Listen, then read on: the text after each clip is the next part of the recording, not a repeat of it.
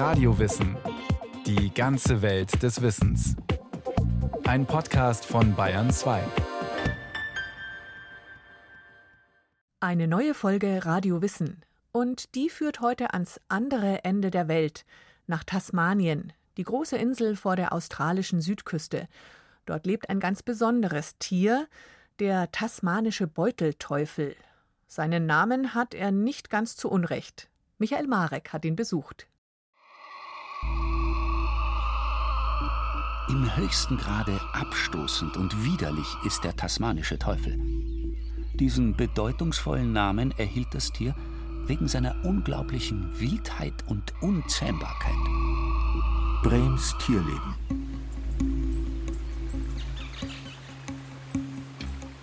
Ein wildes, nahezu unbewohntes Land mit ein paar bunten Sittichen und schwarzen Krähen in den Bäumen, ein Bachlauf mit fauligem Schwemmholz, links und rechts des zweispurigen schwarzen Asphaltbandes immergrüne Riesen-Eukalyptusbäume, deren Borke in Streifen an den Stämmen hängt.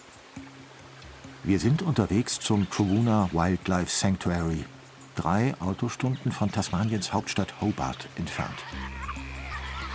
Am Eingang des 37 Fußballfelder großen Parks im Norden der Insel wartet Andrew Kelly. Der Biologe leitet die Tierstation, die sich dem Schutz und der Aufzucht des Beutelteufels widmet. Einer Tierart, die es nur auf Tasmanien gibt. Wir stehen hier neben einem von insgesamt 32 Gehegen für tasmanische Teufel. Vor uns seht ihr eine Gruppe von Männchen beim Sonnenbaden. Beutelteufel sind nachtaktive Tiere, aber sie lieben die Wärme. Auf meinem Arm, das ist Mikti. Er ist knapp vier Jahre alt und erwachsen, aber nicht sehr groß und ein ziemlich schlanker Kerl. Mikti wirkt ziemlich entspannt schaut interessiert und beschnüffelt die Fremden aus dem fernen Europa. Andrew Kelly ist auf Tasmanien eine Kapazität, wenn es um tasmanische Teufel geht. Tasmanian devils are a unique looking animal. Tasmanische Teufel sehen einzigartig aus. Ein gedrungener Körper, kurze Beine, ein riesiger Kopf, schwarzes Fell, spitze Zähne. Dazu ein Kiefer, der sich 20 Prozent weiter als der eines Hundes oder irgendeines anderen Raubtiers öffnen kann. Hinzu kommen lange, dunkle Barthaare, die wie ein Radarsystem um den Kopf herum funktionieren.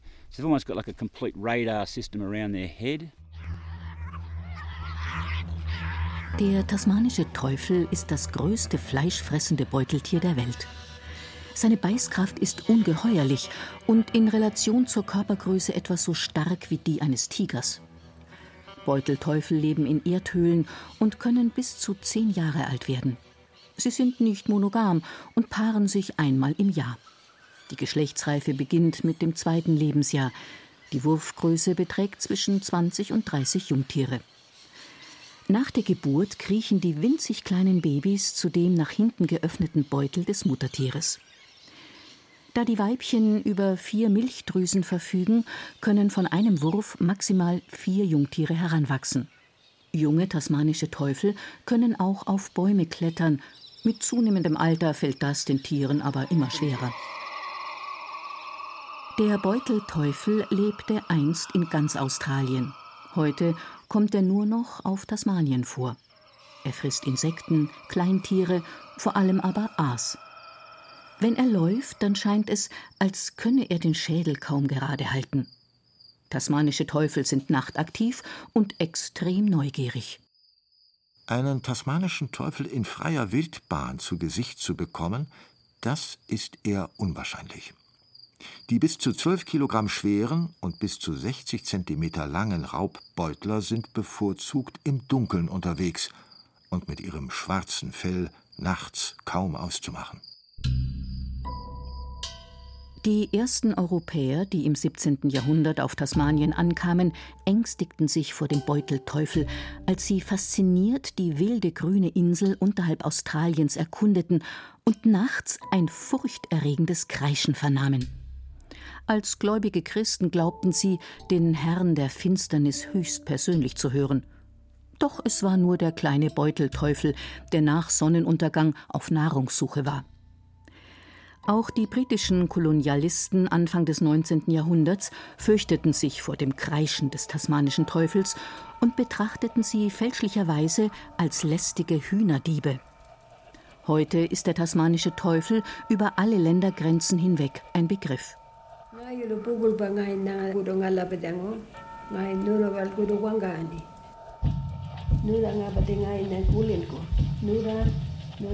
Andrew Kelly berichtet von einem Mythos der tasmanischen Aborigines, wie Purinina oder Poirina zu seiner Gestalt kam.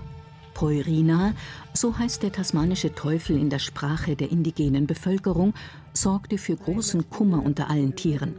Er war schwarz wie die Nacht und stahl im Dunklen die wehrlosen Babys der anderen Tiere. Diese beklagten sich bei den guten Mächten, und die befanden, dass Poirina nicht ungeschoren davonkommen dürfe. So Moini then changed Purinina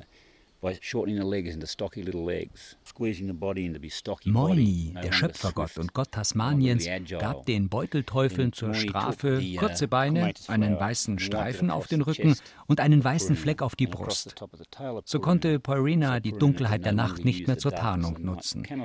Zu seiner eigenen Schmach wurde dem Beutelteufel seine vormals liebliche Stimme genommen. Stattdessen kann man von weitem sein Schreien, Fauchen und Knurren vernehmen, wenn er sich mit anderen um seinen Anteil an der Beute streitet. Denn von nun an musste Poirina die Erde säubern, indem er nur noch das Aas verendeter Tiere fressen durfte. Das ist seine Geschichte.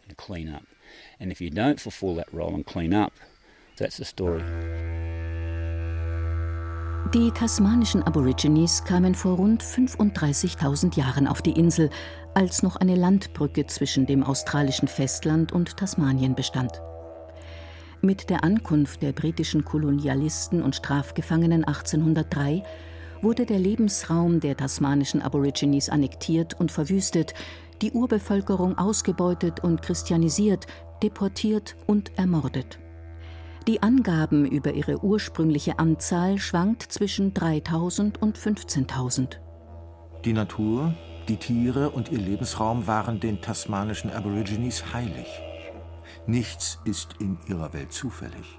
Natur, Mensch und Tier, Himmel und Erde, sie alle bilden das, was einmal war, einen Abdruck der Zeit und aller Wesen, die in ihr existiert haben. In der Sichtweise der Aborigines ist die Gegenwart nur ein Teil des Ganzen, das Vergangenheit und Zukunft mit einschließt.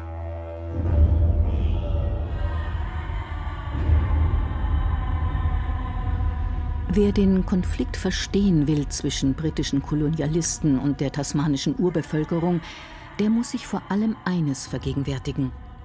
Beide Seiten hatten eine diametral entgegengesetzte Einstellung zu dem Land, das die einen seit 35.000 Jahren bewohnten, die anderen hingegen erst seit gut 200.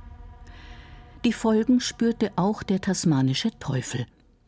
Die britischen Kolonialisten stellten ihm mit Fallen und Gift nach, mit dem Ergebnis, dass sie die Spezies fast ausgerottet hatten. Das sagt Warren Mundane. Der Katholik vom Clan der Banjelang ist Politiker und war Berater mehrerer Premierminister seines Landes. Es gibt gar keinen Zweifel. Als die Briten hier ankamen und später die Siedler, hatten sie eine simple Vorstellung vom Land, dass es dazu da war, erobert und ausgebeutet zu werden. Während das Land für die Aborigines vor allem eines ist, heiliges Land. Es ist für uns wie eine Mutter, die uns gehütet und ernährt hat, seit Jahrtausenden von Jahren. Wir haben dort zeremonielle Stätten, die die Erschaffung der Welt repräsentieren. Es ist fast unmöglich, das anderen zu erklären. Es ist so, als käme der eine vom Mars, der andere von der Venus. Es sind einfach komplett unterschiedliche Vorstellungen von der Welt.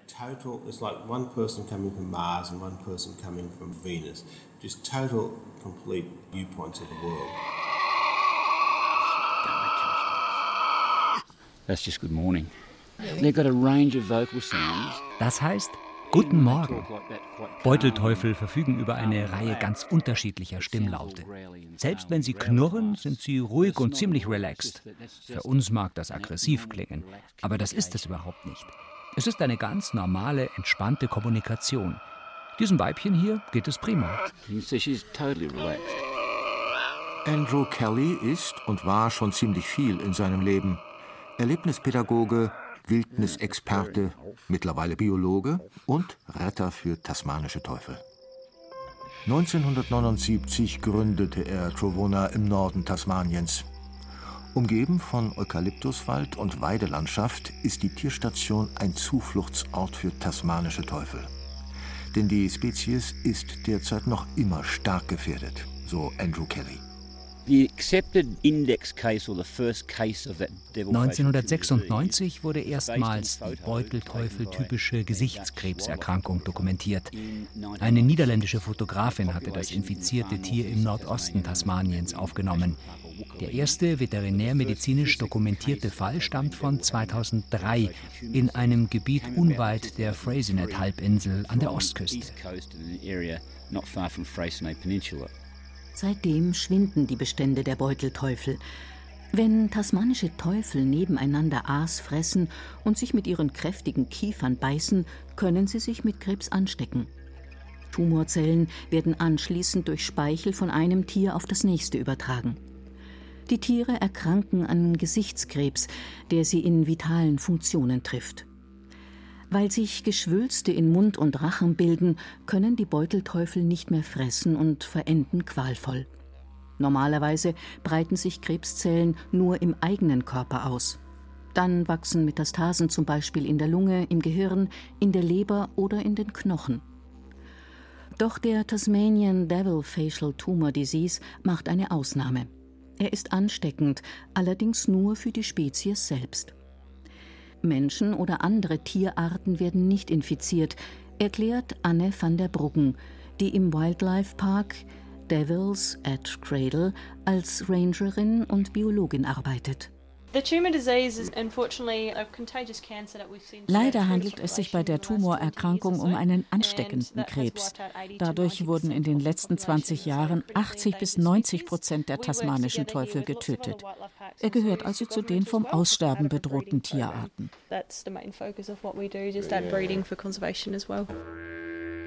Die Bestände der tasmanischen Teufel werden genauestens beobachtet ihre Verhaltensweisen und Lebensräume weiter wissenschaftlich erforscht, sagt Anne van der Bruggen. Nur so könne man die Ausbreitung der Krankheit sowie Veränderungen in der Population feststellen. Wildlife Parks wie Devils at Cradle und Trona widmen sich zudem der Aufzucht von gesunden Tieren und können etliche Erfolge bei ihrer Auswilderung vorweisen. Dies geschieht im Rahmen des Save the Tasmanian Devil Program. Anne van der Bruggen. Dieses Programm mit in Gefangenschaft lebenden tasmanischen Teufeln gleicht einer Lebensversicherung für die Spezies. Derzeit haben wir etwa 800 Tiere, die in 25 verschiedenen Wildparks und Zoos in ganz Australien leben. Die Idee dahinter ist, dass wir eine gesunde Ersatzpopulation züchten. Wenn der tasmanische Teufel in freier Wildbahn aussterben würde, hätten wir eine Backup-Population. Natürlich hoffen wir, dass es nicht so weit kommt. Vielleicht gibt es bald auch einen Impfstoff gegen die Krankheit. Aber bis dahin müssen wir uns auf die Zucht gesunder tasmanischer Teufel konzentrieren.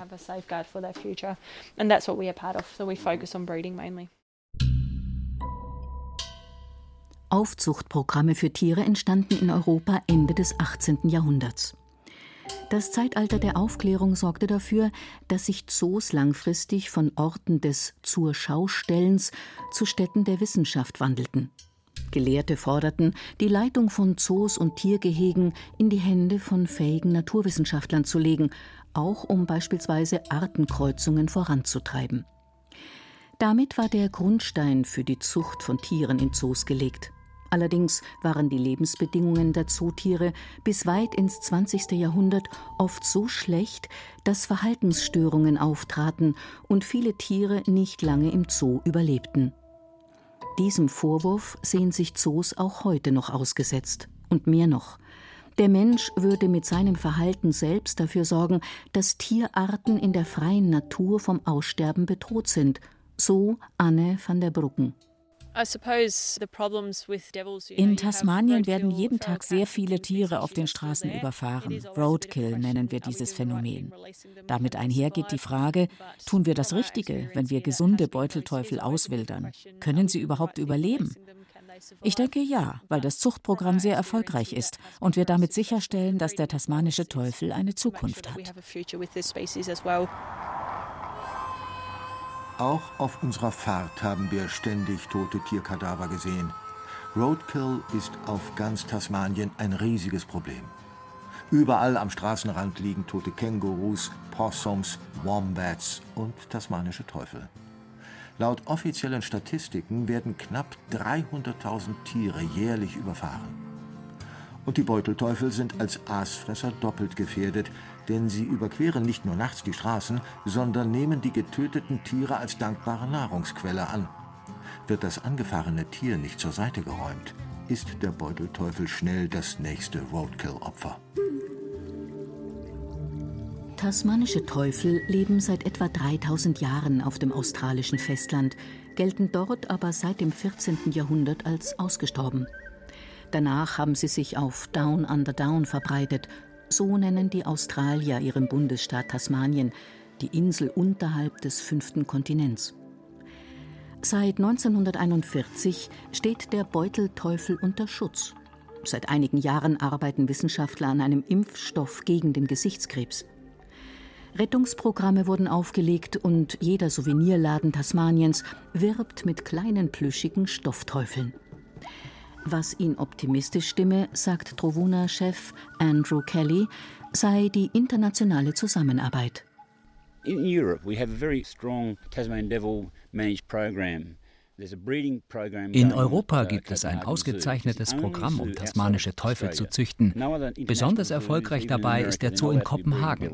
Auch in den USA gibt es Aufzuchtprogramme für tasmanische Teufel. 2006 haben wir von Trowuna im Namen der australischen Regierung Beutelteufel nach Kopenhagen gebracht. Danach nach Duisburg, Blankenberge in Belgien und Budapest. Es gibt also eine Reihe europäischer Zoos, die sich um tasmanische Teufel kümmern.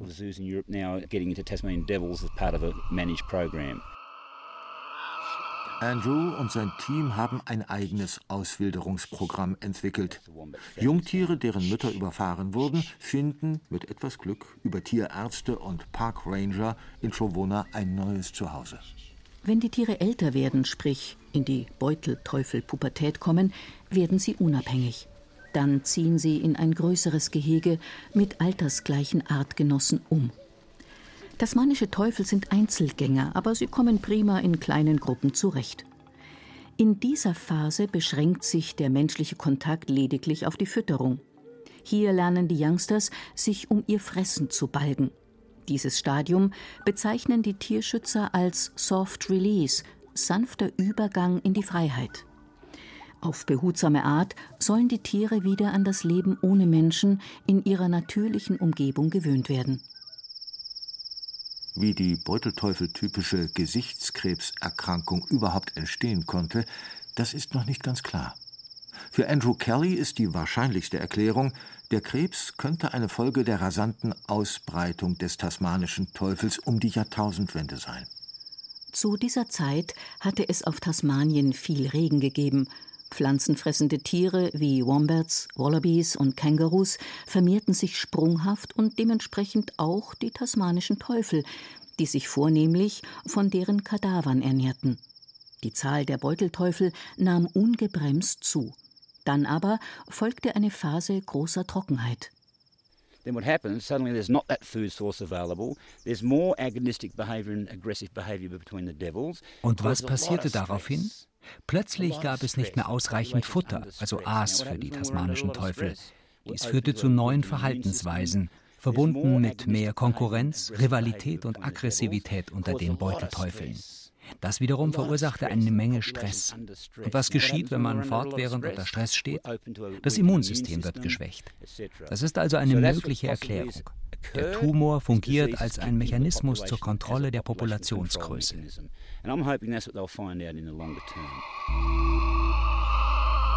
Bereits 2016 kamen Forscher zu dem Schluss, dass die tasmanischen Teufel womöglich selbst eine Waffe gegen den Krebs besitzen.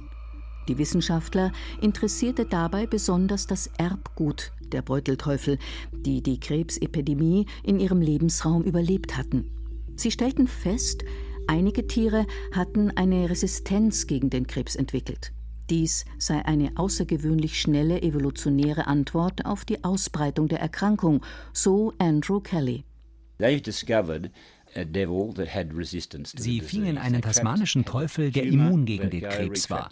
Man untersuchte ihn und fand heraus, dass er tumorzerstörende Immunzellen in seinem Tumor gebildet hatte. Nach drei Monaten war der Beutelteufel schließlich tumorfrei. Das war eine wirklich gute Nachricht, denn sie sagt uns, dass der übertragbare Krebs nicht zum Aussterben der gesamten Art führen wird.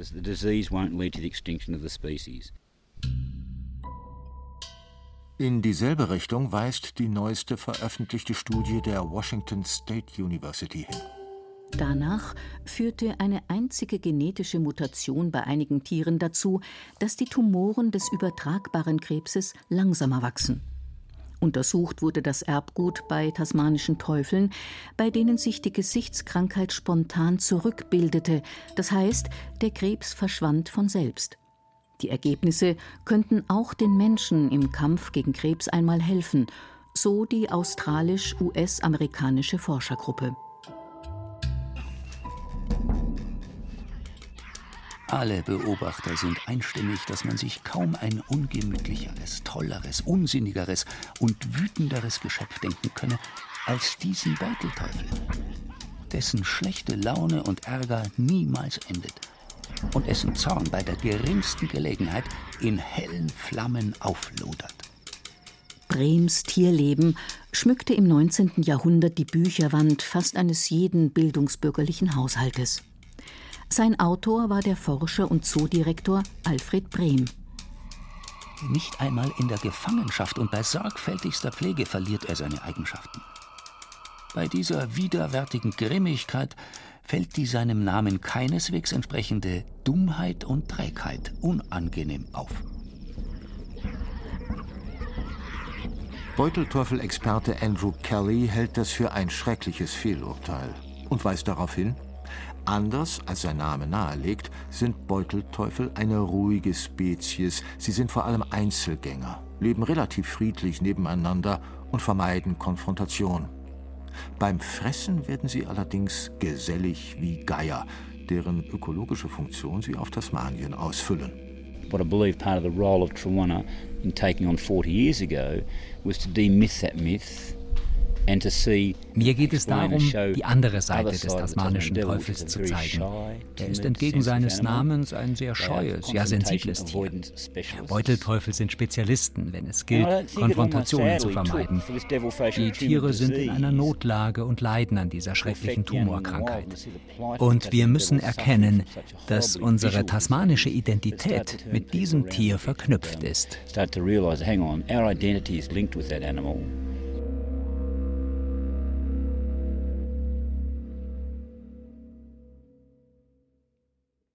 Das war Radio Wissen, ein Podcast von Bayern 2. Autor dieser Folge Michael Marek. Regie führte Eva Demmelhuber. Es sprachen Ruth Geiersberger, Andreas Neumann, Florian Schwarz, Beate Himmelstoß und Peter Veit. Technik Andreas Lucke. Redaktion Bernhard Kastner. Wenn Sie keine Folge mehr verpassen wollen, abonnieren Sie Radio Wissen unter bayern2.de slash podcast und überall, wo es Podcasts gibt.